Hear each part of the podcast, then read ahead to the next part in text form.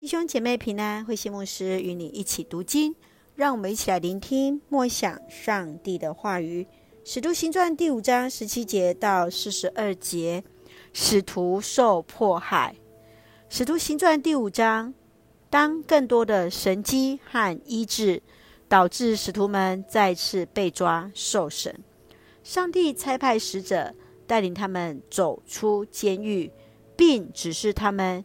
要到圣殿去教导人。犹太的宗教领袖大祭司，因为这样，再次把使徒们带到议会来审问他们。议员们更因使徒的见证，就决定要杀害他们。但因为法律教师加玛列的警戒，阻止了杀害使徒的行动。最后是将他们折打后释放，使徒们却以此为荣。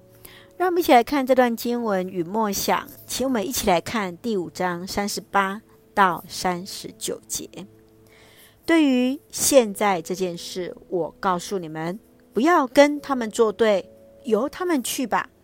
如果他们所计划的、所做的是出于人，一定会失败。如果是出于上帝，你们就不能够击败他们。你们所做的恐怕是在敌对上帝了。议会接纳加玛列的意见。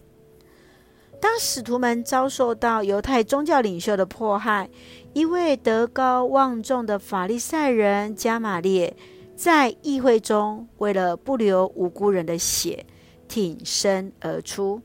他提醒大家。出于人的计谋，必定会失败；出于上帝的事工，就必永远长存。众人接纳他的话，鞭打使徒后，就释放了他们。彼得他很清楚自己所要服从的是上帝，而不是服从人，因此就为所受到的破坏而欢喜。亲爱的弟兄姐妹，你认为加玛列何以会勇敢的为使徒来辩护？你若是加玛列，你会如何去为使徒们辩护吗？神愿主来恩待赐福我们。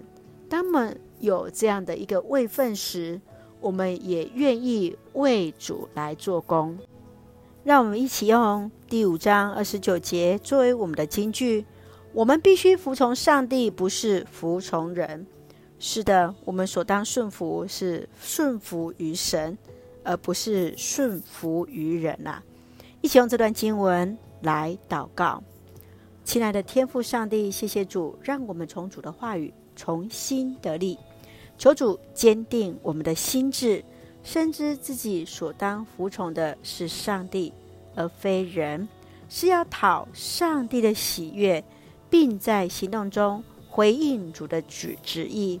确信主必一路带领，感谢主赐福所爱的家人身心灵健壮，使用我们做上帝恩典的出口。感谢主恩待我们的国家，台湾有主掌权，献上感谢，奉靠主耶稣圣名求，阿门。弟兄姐妹，愿上帝的平安与你同在，大家平安。